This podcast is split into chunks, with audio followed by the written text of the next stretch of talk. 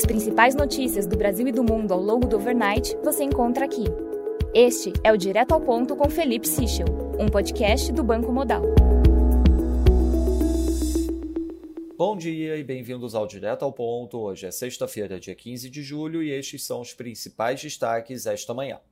Começando pelo Brasil em relação à PEC, o presidente Jair Bolsonaro participou ontem da cerimônia do Congresso Nacional que promulgou a proposta. Em seu discurso, Bolsonaro exaltou os feitos do governo e fez uma retrospectiva dos problemas que enfrentou desde que assumiu o executivo.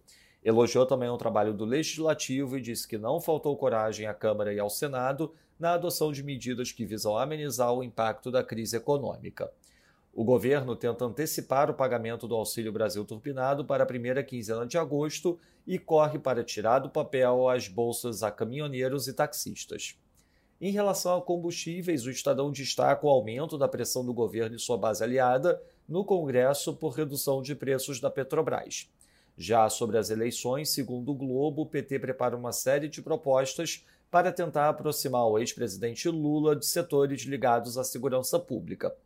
Entre as medidas que devem ser apresentadas para a chancela do petista em uma reunião no dia 27 estão a fixação de um piso nacional para os policiais civis e militares, atualização do programa que prevê compra de equipamentos e bolsa de formação a profissionais da categoria, além da recriação do Ministério de Segurança Pública.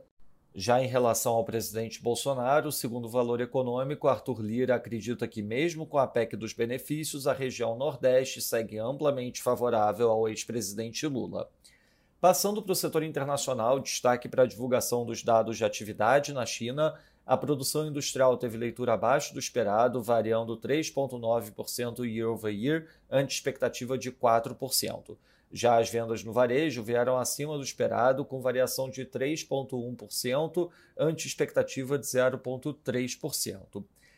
Finalmente, o PIB do segundo TRI teve uma queda de 2,6%, ante expectativa de queda de 2%.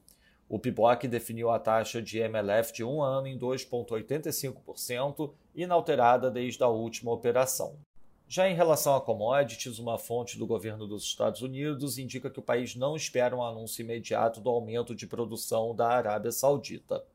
Na agenda do dia, destaque às 9h30 da manhã para a divulgação das vendas no varejo nos Estados Unidos. Às 10h15 teremos a divulgação da produção industrial e às 11 da manhã o índice de confiança do consumidor medido pela Universidade de Michigan. Nos mercados, o dólar index no momento enfraquece 0,10%, o peso mexicano desvaloriza 0,10%, enquanto o ramo sul-africano desvaloriza 0,20%.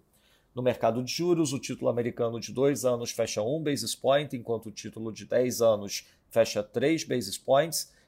Já no mercado de juros europeu, o Bund título alemão de 10 anos fecha 5 basis points. No mercado de ações, o S&P futuro avança 0,13%, enquanto o DAX avança 1,43%. No mercado de commodities, o WTI avança 0,06%, enquanto o Brent avança 0,49%. Lembrando a todos que no domingo divulgaremos o nosso Before Market Opens antes da abertura dos mercados internacionais.